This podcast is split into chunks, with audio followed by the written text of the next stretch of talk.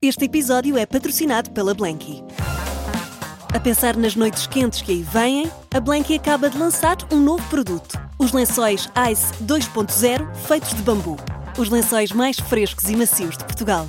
Saiba mais em blanky.pt, mas apresse-se, algumas das cores já estão a escutar.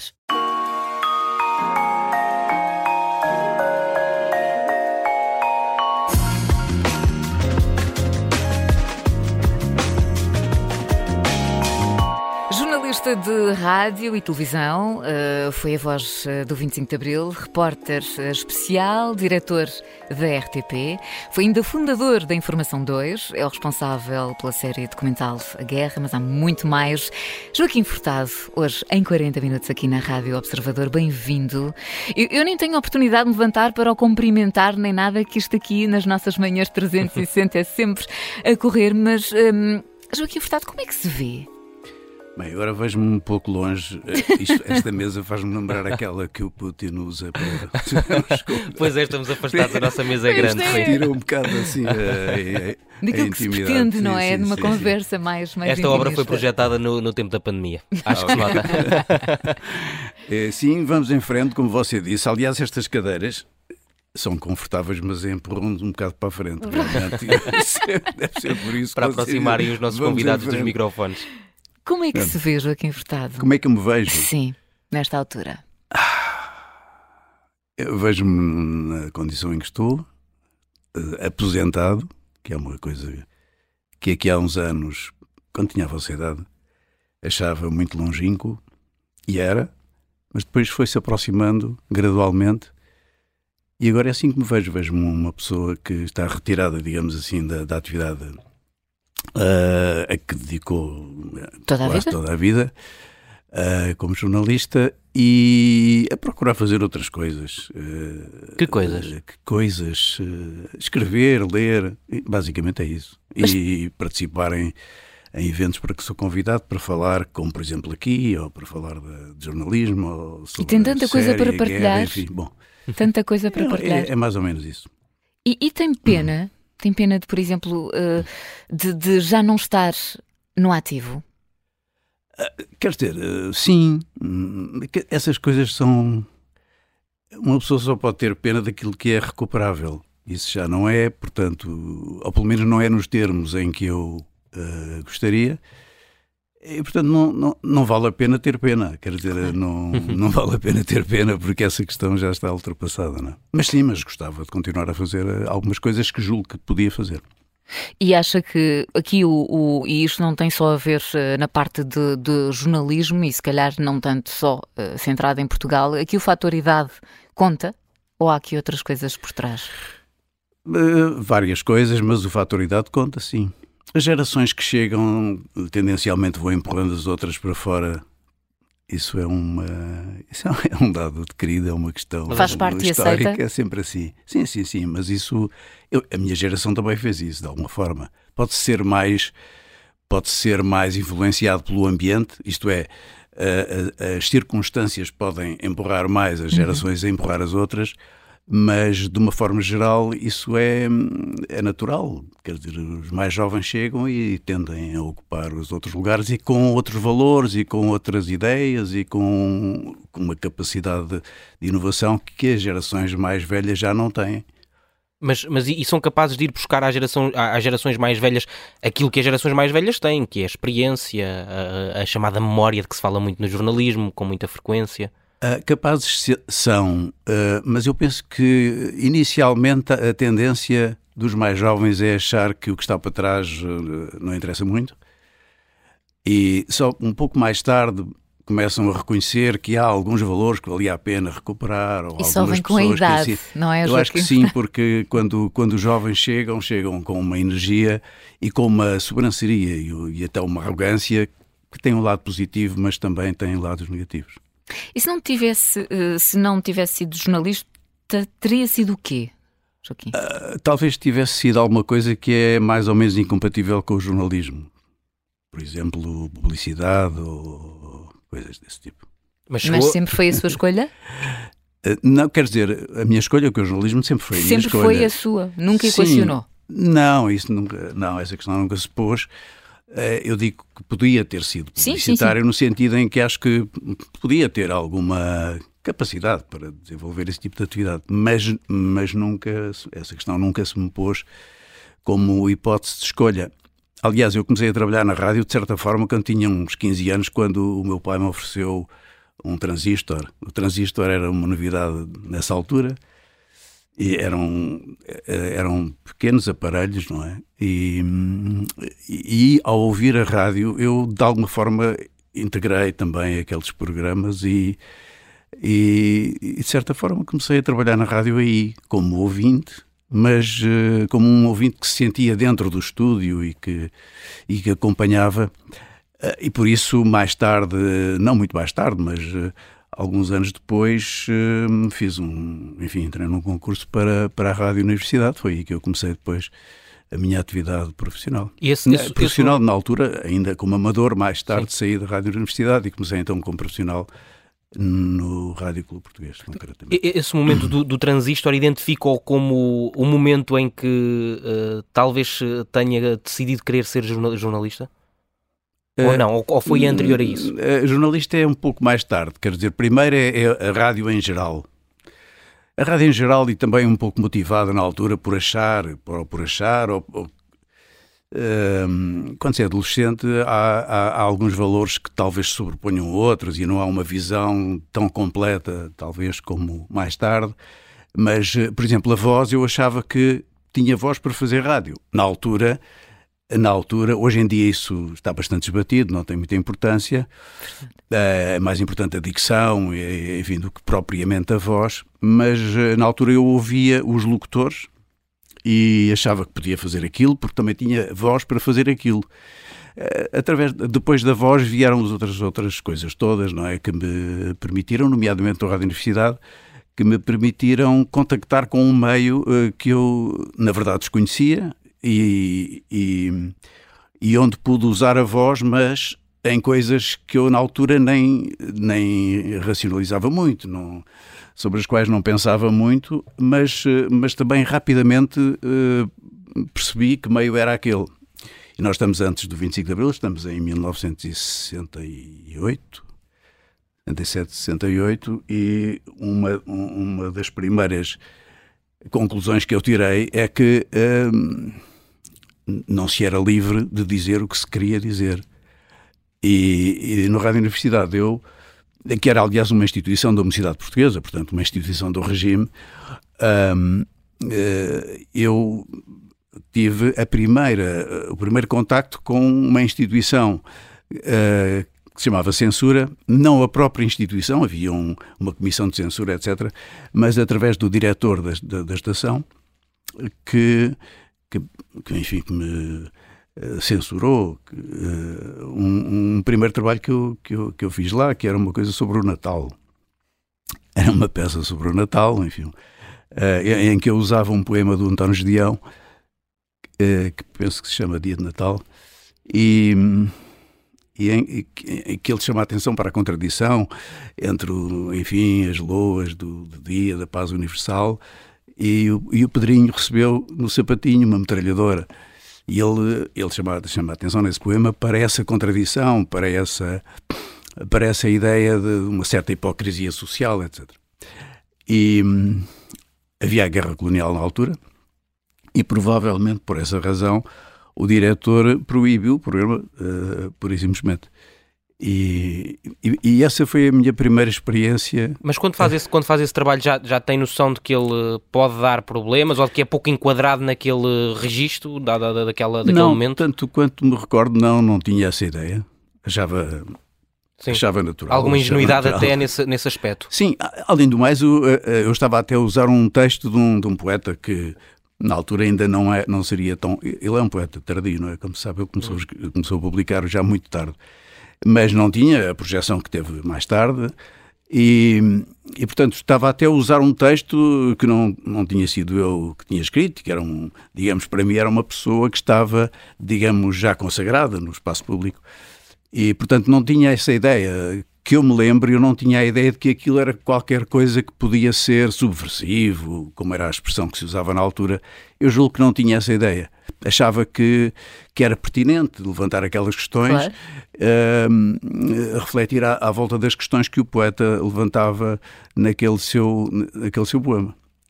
Portanto, que, que eu tenha ideia, eu não, eu não nem sequer refleti ou que me lembro sobre o facto de haver guerra, uhum. da guerra colonial, que aliás era, era um tema tabu sim, em, sim, em Portugal sim. antes do 25 de Abril.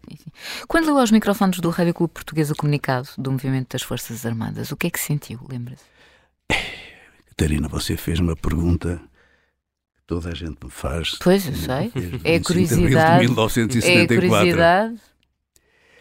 É, o que é que eu senti? Senti uh, várias coisas. Uma é que estava, senti que estava à frente de qualquer coisa, uh, estava, mas virtualmente. Ou seja, estava, digamos, com um megafone a falar para um país que, aliás, grande parte do qual estava a dormir, e... Eram quatro da manhã, qualquer coisa à volta disso. É? E dormir aqui também pode ter mais do que um significado. Sim, exato. Uh, e, e, e, portanto é uma sensação de poder que não é um poder próprio, mas é que é, é sentir que se está ali a representar qualquer coisa, que aquela, aquilo que eu estou a dizer tem por trás um, todo um mundo que eu, aliás, não conhecia que eu não conhecia, mas que é, é, é digamos, é a voz de uma força qualquer que está ali a levantar-se e que, eh, e que pode correr bem ou correr mal, porque nessa altura não tinha muita noção do. não tinha mesmo noção nenhuma. Na verdade, do, eh, do que ia passar-se a partir dali, do que, de como iria decorrer toda aquela operação.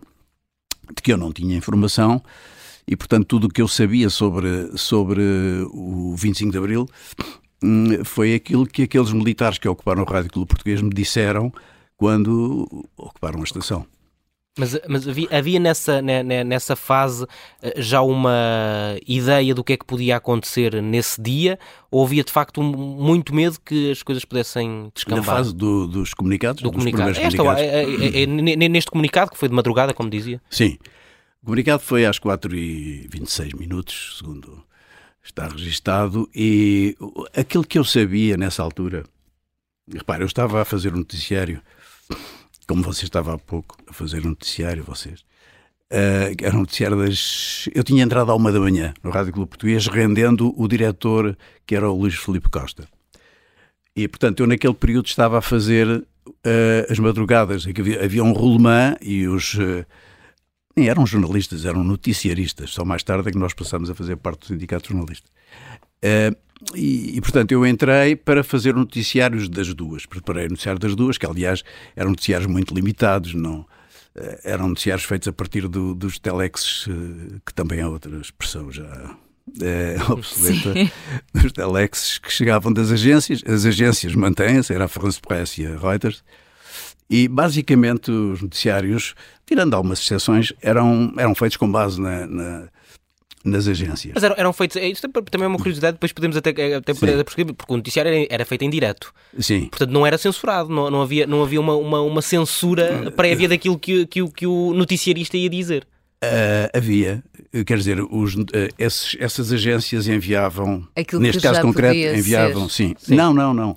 Nós recebíamos a informação da Reuters e da France Press Okay. E também da, da ANI, mas por acaso a ANI, sim, a ANI era, uma, era digamos, a, a, a, agência governamental, estatal e governamental, portanto essa não contava para esse campeonato da censura. Portanto, essas duas, essas duas uh, agências, Reuters e France Press, enviavam os seus telegramas para os nossos terminais, como enviavam para, outras, para outros lugares. Uh, o, o que é que estava estabelecido é que nós, em princípio, só poderíamos divulgar as notícias que chegavam por essas agências depois de elas terem sido visadas, porque essas notícias também chegavam uhum. ao sítio onde estavam os sensores. E os sensores liam aquelas notícias e mandavam também pelo mesmo terminal informação a dizer os, estão vistos, uhum. a expressão que usava é, vistos os telegramas do, imagino, dos 122 ou 135. Autorizados estes uh, autorizados parcialmente, proibidos. Era assim, e vinham, e depois vinha Ou seja, portanto, essa censura era feita, uhum. depois competia-nos a nós a respeitar ou não essa, essa, essa, essas decisões da, da, censura. E eu digo respeitar ou não porquê? Porque nessa altura, uh, tendencialmente, estamos em 1973, quando eu começo a trabalhar no Rádio Clube Português, e não apenas eu, certamente, mas também colegas meus, tendencialmente desrespeitavam uh, muitas dessas eu notícias. Eu ia perguntar isso, sim. se alguma vez uh, Sim, uh, quer dizer, eu, eu desrespeitava bastante, mas porquê? Porque também para os jornais havia uma censura tipificada, os diretores tinham que enviar as provas antes da... as provas, não é? Para, para a censura e a censura cortava e informava o diretor, o jornal, estas notícias não podem dizer, etc. Ali e, portanto, se, se essas saíssem, era muito fácil no dia seguinte os jornais, uh, os censores verificarem que não tinha sido respeitada aquela ordem. É? No caso da rádio, eu parti do princípio que não havia uma escuta tão perfeita e tão capaz que estivesse a cotejar aquilo que tinha sido proibido e que depois tinha sido lido aos microfones. E os censores depois também não iam ouvir o podcast. pois, não. Exatamente. E então, hum, portanto, havia essa censura Uh, e depois havia também censura, isto, isto para a informação. E, e isto existia na, no Rádio Clube Português e na Rádio Renascença, que só já em 73, não estou em erro, começou a ter noticiários. Uh, para, para, isto para a informação, para os programas havia uma comissão interna, também na Renascença e no Rádio Clube Português, uma comissão chamada Comissão de Fiscalização, eh, que ouvia os programas que nós gravávamos e, e depois diziam se podia ser, digamos, divulgado, se não, e muitas vezes negociava-se, ah, tirar aqui esta coisa e tirar aquela. Eu devo dizer que, quer na rádio, na, que no Rádio Clube Português, eu na Rádio Renascença não tenho essa experiência, embora eu tenha, eu tenha participado, eu fiz parte do primeiro, do, do, da primeira redação da, dos noticiários do Rádio Clube Português do, da Rádio Renascença. Mas eh, no Rádio Clube Português, uh, aquela comissão, nós já estamos num período já muito avançado em relação à, digamos, à ditadura, estamos em 73, mas a comissão era, digamos, era dialogante, não, era possível, eh, enfim, encontrar ali soluções que, que pudessem não, não serem muito problemáticas e tal. Mas, portanto, era assim que funcionava uhum. a censura. E depois também podia, podia funcionar proibindo a posteriori, que foi o que aconteceu, por exemplo, no caso do programa onde eu comecei a trabalhar, antes dos noticiários, eh, que se chamava Tempo, Tempo Zip. E, e esse programa foi suspenso e o Página 1 também foi suspenso. Eram dois programas que, que eram emitidos na Rádio Renascença, mas pronto, isso é toda uma história que talvez não venha agora. Não sei. Mas... Não, até porque ainda temos muito para conversar. Nós agora Sim. vamos fazer uma pequena pausa para ir uhum. uh, às notícias, mas já voltamos okay. uh, à conversa. Joaquim Furtado, hoje em 40 minutos aqui na Rádio Observadores.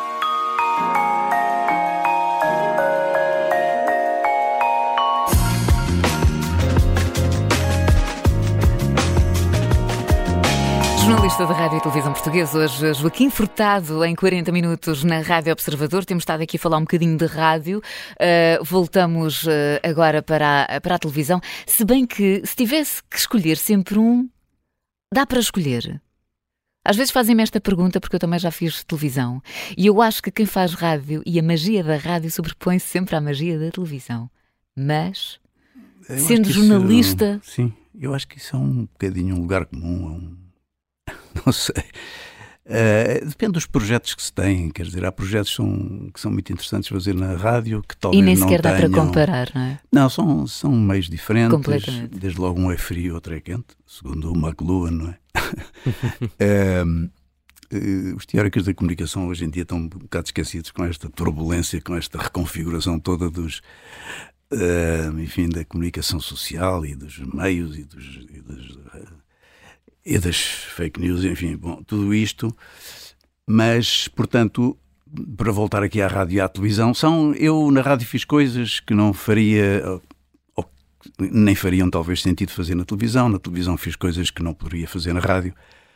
E em ambos os meios é possível fazer boas, bons trabalhos e, e trabalhos menos bons, sendo que as características são diferentes. O que, eu, o que eu acho, o que eu posso dizer sobre a rádio é que a rádio uh, tem-se mantido com uma vitalidade que que em vários momentos foi posta em causa. Uhum. As previsões apontavam sempre que a rádio, tal, enfim, era agora que ia desaparecer, quando foi a televisão, quando foi isto, e, e não, e a, e a, rádio continua a ter uma vitalidade que, que aliás, eu saúdo.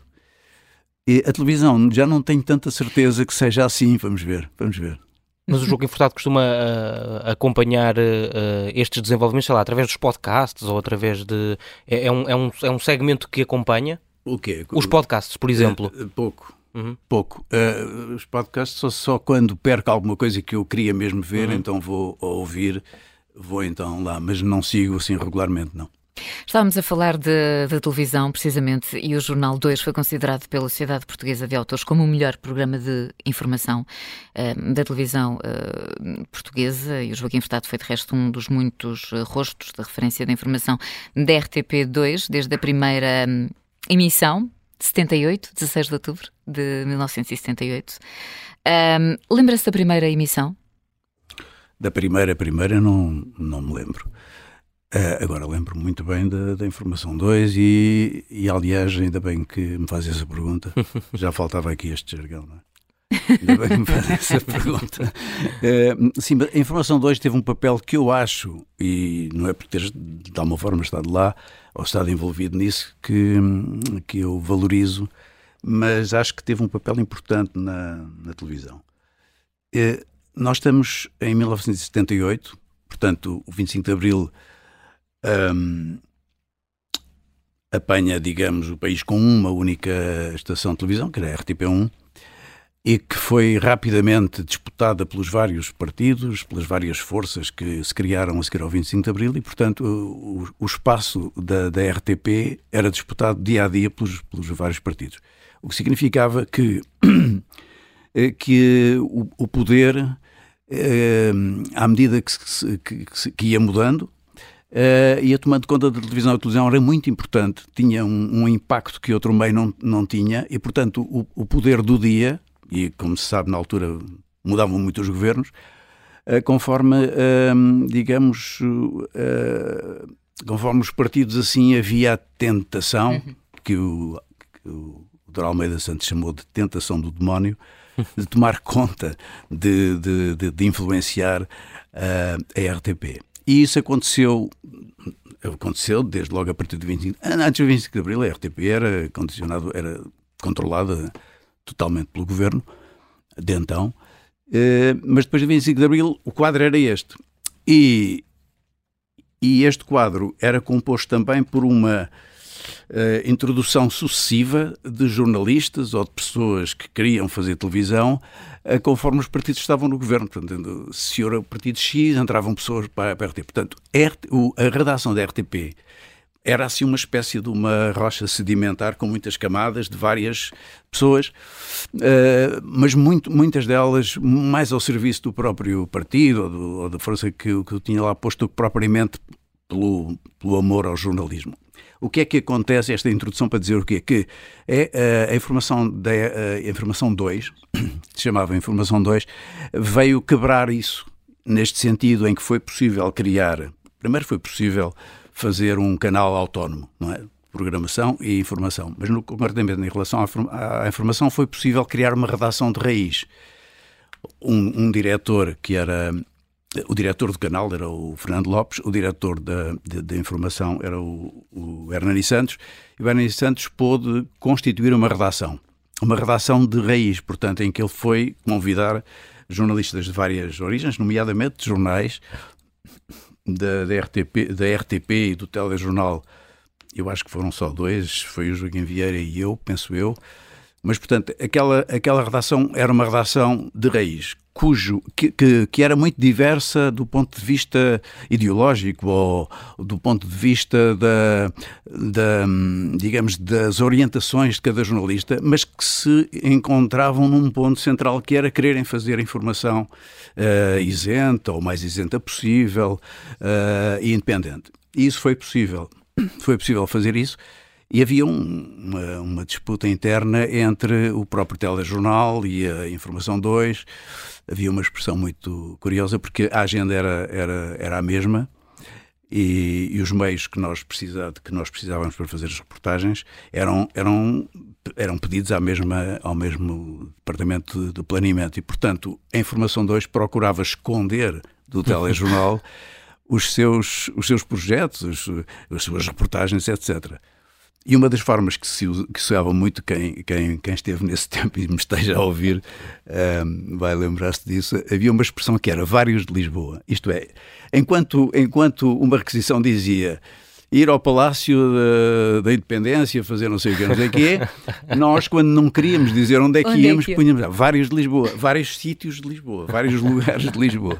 Portanto, havia essa disputa e a Informação 2 teve um papel realmente importante Desde logo, eu acho que de alguma forma influenciou o telejornal, mas, sobretudo, e mais importante, penso que durante muitos anos da Informação 2, um, porque realmente provou que era possível fazer uma informação uh, contra o Portugal sentado, como na altura se, uh, se dizia, um, teve até uma influência, acho eu, mais ou menos longínqua, mas sim em relação aos, próprios, aos próprios uh, operadores privados que vieram a surgir e à informação que esses operadores privados passaram a ter possibilidades de fazer. Isto é, lá longínqua uhum. ou menos longínqua, na memória, uh, a informação 2 a informação dois está está, nesse, está nesses projetos. Está nesses projetos. Acha que é, que é a marca uhum. uh, que, que, que, deixa na RTP, é a maior marca que deixa na RTP ou, ou tem outras.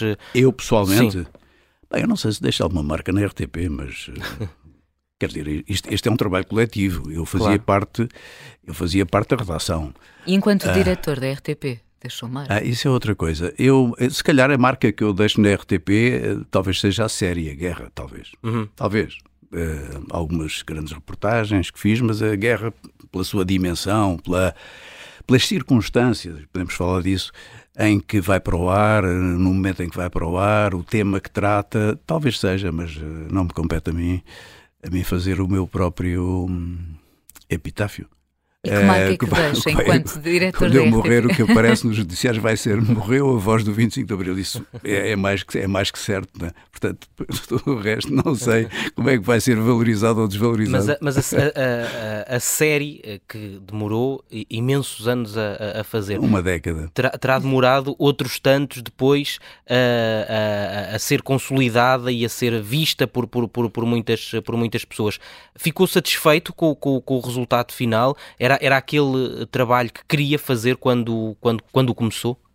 Sim, considerando as, as condicionantes, as capacidades financeiras de uma estação como a RTP, não é, não é CBS ou isso, eh, considerando todos esses fatores, sim, era aquele projeto que veio a ser um projeto que não era inicialmente. Inicialmente eu tinha proposto meia dúzia de episódios sobre a guerra. Isto é, eu achava que a guerra colonial era pouco conhecida, eh, e aliás isso comprovou-se pela minha própria experiência ao fazer, ao fazer a série, que era pouco conhecida. Portanto, tinha esse projeto de fazer uma série sobre a guerra colonial.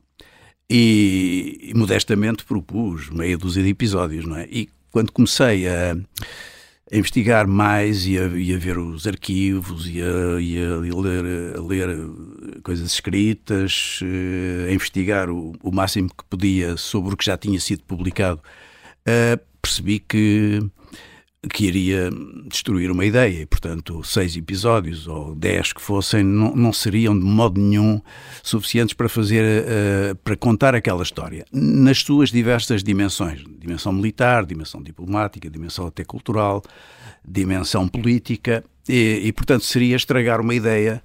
E, e nesse sentido uh, eu continuei sempre a trabalhar e a RTP teve um, uma, uma atitude muito correta que foi uh, aceitar sempre as minhas, uh, digamos, as novas condições. Eu, 12 episódios, mas não vai ser possível, 20 episódios, e fui até aos 42 episódios, e assim eu pude, acho eu, tirar o melhor partido das 360 entrevistas que fiz, das 5 mil horas de filmes que vi, de, uh, de, um, de um, acervo imenso das entrevistas que fiz, eh, gravadas, porque fiz outras tantas em conversas telefónicas ou pessoais, mas, uh, portanto, é, o resultado dessa, digamos, dessa investigação e dessa, e dessa recolha com esta dimensão que, que, vai proporcionar fazer 42 episódios em vez dos iniciais modestos, uma dezena, 6 ou 7, 6 ou 10. E, e a RTP teve essa compreensão, que, que, que é justo sublinhar, que foi sempre aceitando, aceitando. Uh, e, e, e, por, e por isso é que o, o, a série acaba por ser emitida em momentos diferentes.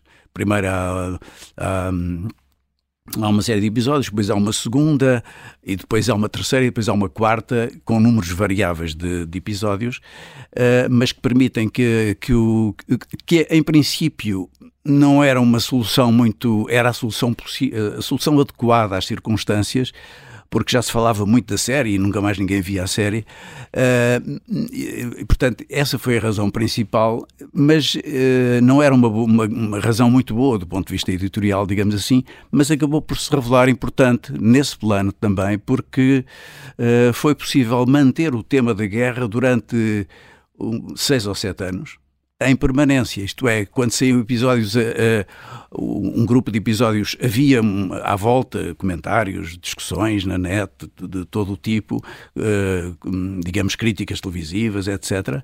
E, e, portanto, periodicamente essa, a questão da guerra ficou, estava... estava... no, estava no espaço público, digamos, sim, sim, em, em, debate. Sim, Nesse sentido, acabou por ser positivo um, acabou por ser positiva essa, essa fórmula, que no fundo foi um expediente para resolver uma questão prática. Um, e é dos trabalhos que mais se orgulha? Quer dizer, é, o, é aquele que tem maior dimensão, digamos assim, é o que. Eh, você perguntou-me o que é que vai ficar. Bom, ficaram algumas coisas. Uh, os mais jovens vão ir lá aos arquivos e encontram lá coisas que eu, que eu fiz, como colegas meus fizeram. Eh, com esta dimensão eh, eh, encontrarão, digamos, este trabalho, porque trabalhos maiores, o que eu fiz foram, foram grandes reportagens que têm, têm digamos, o, a dimensão que, que têm e que, aliás, cada vez há menos, diga-se passagem. E de tantos anos de, de carreira, arrepende-se de alguma coisa? Carreira é mais caminhonetas, mas qualquer. Eh, as pessoas dizem sempre: Não, eu, eu, eu hoje fazia tudo que, o que fiz, eu não me arrependo de nada. Eu arrependo-me de várias coisas, mas uh, porquê é que as pessoas não vão de arrepender se as pessoas não são perfeitas de maneira nenhuma? Se fossem perguntar, mas de que é que se arrepende? Se calhar tenho dificuldade em, em enumerar, porque. Uh, mas, por exemplo, gostaria de ter ido para o estrangeiro. Por exemplo, é uma coisa que eu gostaria. Arrependo-me de não ter ido não quer dizer que não voltasse e que não seguisse o mesmo, o mesmo tipo de trabalho, etc. Mas isso, por exemplo, arrependo-me, gostava de ter ido e não houve condições, circunstâncias não proporcionaram.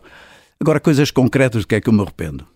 Hum, não me lembro assim de nada verdadeiramente especial, mas, mas isso não significa que tudo o que eu fiz claro, são coisas que, me, sim, que eu sim, me orgulho e que são extraordinárias. Nada disso, nada disso. Estava a dizer, desculpa, estava, estava, a dizer de ir para o estrangeiro. É uma coisa que, por exemplo, hoje em dia, um, se calhar teria feito? Aconselha os jovens, hoje em dia fala-se muito nisso. Isso é uma questão. Eh, você agora deu aí uma volta nesta questão do, dos jovens irem para fora e é, é, inevitável que eu me lembre das declarações de Passo Coelho e tal, que mandou os jovens para fora e que isso tornou-se uma coisa política não? e que o Costa já, porque, também já disse qualquer coisa sobre isso. Porque eu próprio às vezes se... penso que se calhar hoje teria feito as coisas também de outra forma e se calhar também teria ou gostava de ter tido a experiência de ter ido para fora. Uma coisa é ir para fora por necessidade.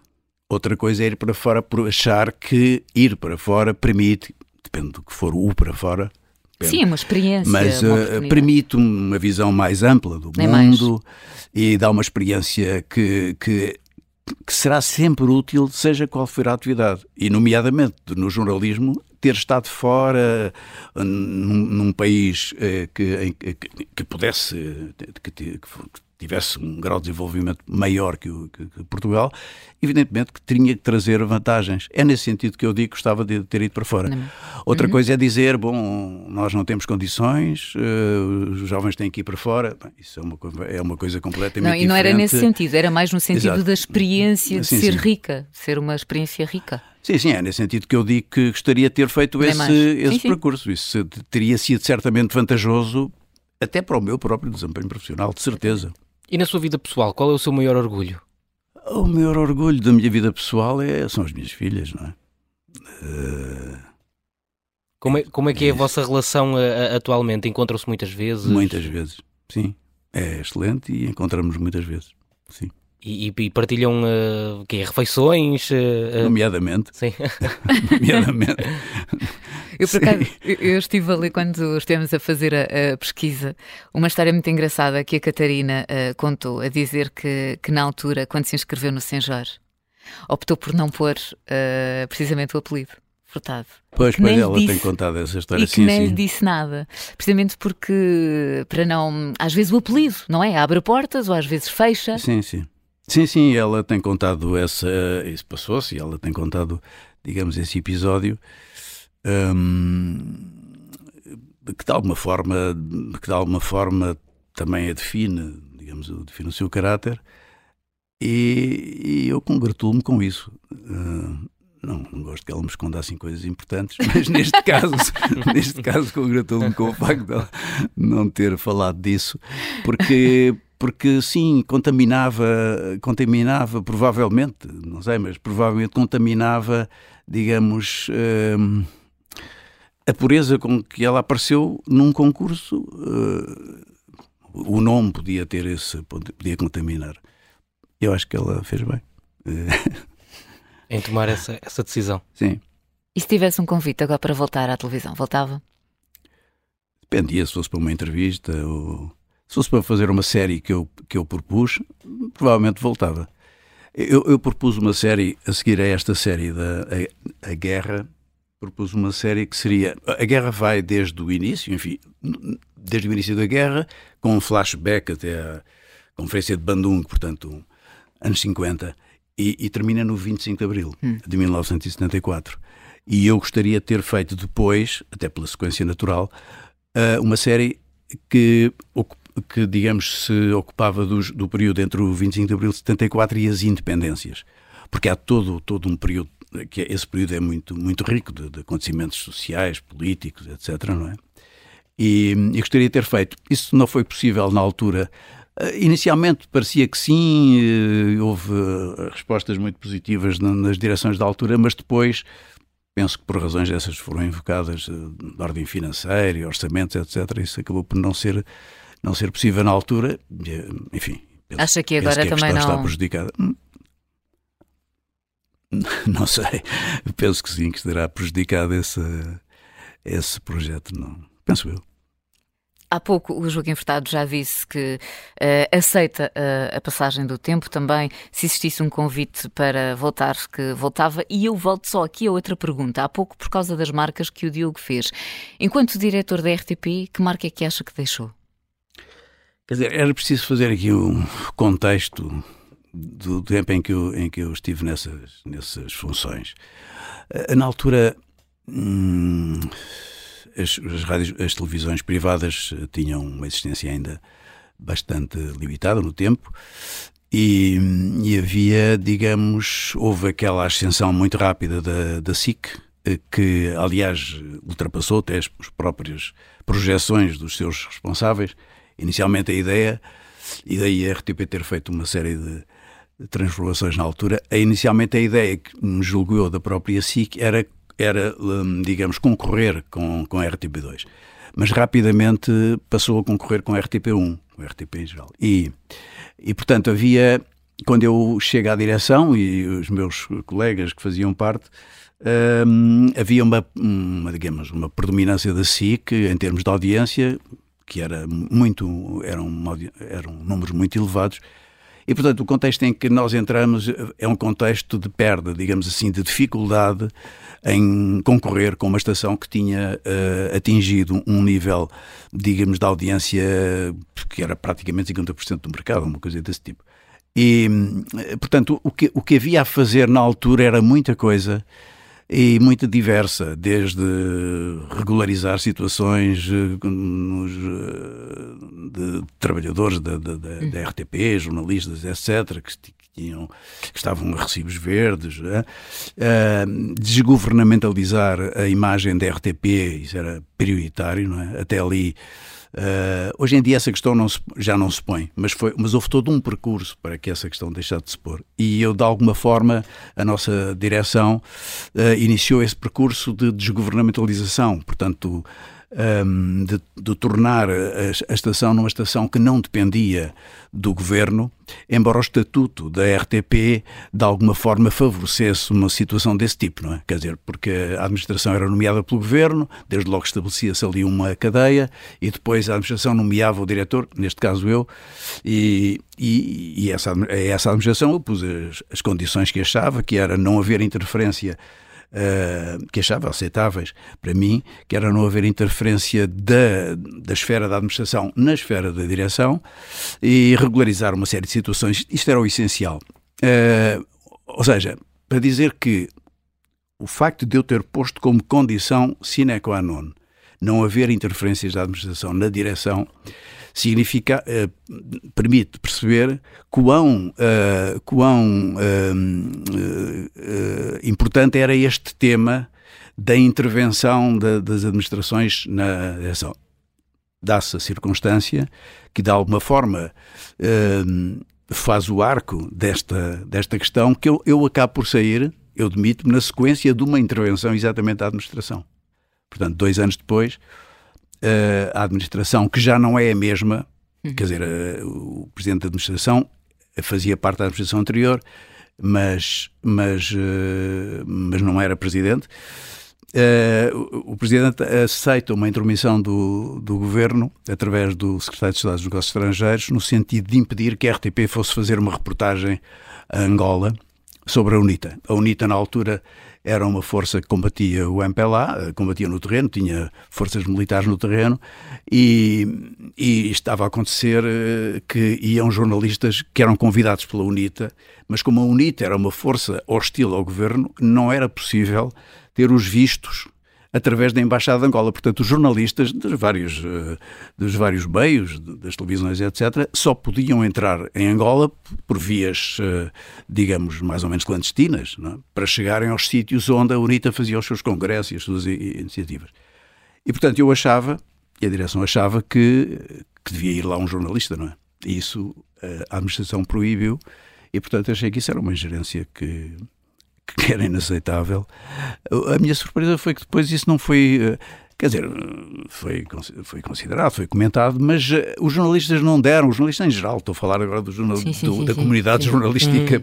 não deu assim tanta importância uh, ao facto. Quer dizer, a questão da, da governamentalização da RTP era, um, era uma questão permanentemente comentada e tal. Mas neste este episódio acabou por depois não ter assim tanto impacto como eu achava que devia ter tido. Uh, e foi isso, já havia, digamos, este foi o, a gota d'água, mas já havia divergências, porque a administração tinha, com o estatuto que, que havia na altura, tinha uma prerrogativa importante, que era, para além de haver algumas zonas de sombra entre as competências, tinha a grande competência de, de gerir o, o, os dinheiros. E, e a partir do momento em que em que se pode usar esse argumento dos dinheiros, pode usar-se, pode usá-lo, pode ser usado para vários, para vários efeitos, claro. nomeadamente para impedir que se façam sim, certas sim, coisas. Não é? Joaquim Furtado, estes nossos 40 minutos passam a voar. Já está, foi um prazer tê-lo aqui Obrigado. hoje na, na Rádio Observador e sempre que lhe apetecer, pode voltar. Tem muitas histórias para partilhar okay. e nós, com toda a certeza, muita vontade para, para as ouvir. Muito obrigado. Obrigado. obrigado. obrigado. obrigado.